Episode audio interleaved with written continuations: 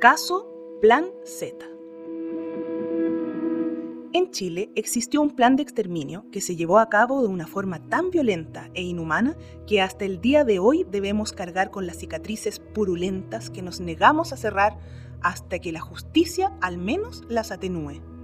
El golpe del 11 de septiembre de 1973 y la noche de martirio que sobrevino en el país durante los 17 años siguientes tuvo un intento de justificación que se conoce con el nombre de Plan Z ¿De qué se trató este plan? Un día después del golpe de Estado, se dijo que la Unidad Popular estaba a punto de realizar un autogolpe para instaurar la dictadura del proletariado. Específicamente, esto ocurriría el 19 de septiembre. Para ello, entrarían al país 20.000 guerrilleros cubanos muy bien armados para asesinar a miles de oficiales, incluyendo los altos mandos, en un almuerzo con Salvador Allende.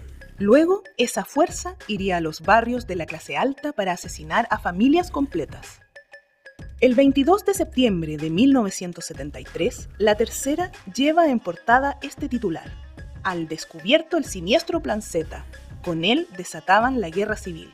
A esto se sumó, el 30 de octubre del mismo año, la publicación del llamado Libro Blanco del Cambio de Gobierno en Chile, ahondando en los detalles del Plan Z, preparado, entre otros, por el historiador Gonzalo Vial, ministro de Educación de la dictadura.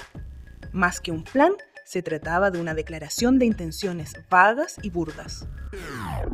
Pero fue efectivo.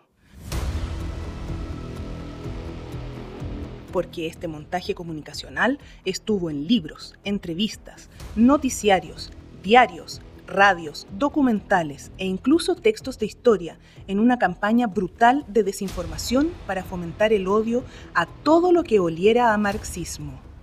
A esto se suman los mandos militares medios y bajos que ignoraban la falsedad de este plan, dejándose llevar por las pasiones y el miedo de que asesinaran a sus familias, amigos y conocidos en un ambiente que ya estaba muy polarizado.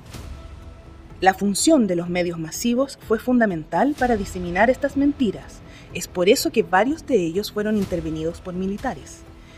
Es el caso de TVN, usado como arma de amedrentación psicológica, creando montajes como Pisagua o el mismo Plan Pese a que la CIA, el primer vocero de la Junta, Federico Willoughby, y el propio Gustavo Lee Guzmán, general de la FACH, que integró la primera junta militar han confirmado la falsedad del Plan Z en varios medios, aún hay familias de clase alta que se ufanan al decir que estaban en la lista del plan y así ganar estatus de eventuales víctimas. Es la misma retórica con la cual se justifica la violación sistemática de los derechos humanos. ¿Eran ellos o nosotros? ¿Persiste este tipo de desinformación en los medios masivos actuales? ¿Cómo? Este contenido forma parte del curso digital Conflictos del siglo XXI en América Latina de la Universidad Abierta de Recoleta. Súmate e inscríbete tú también visitando el sitio uar.cl.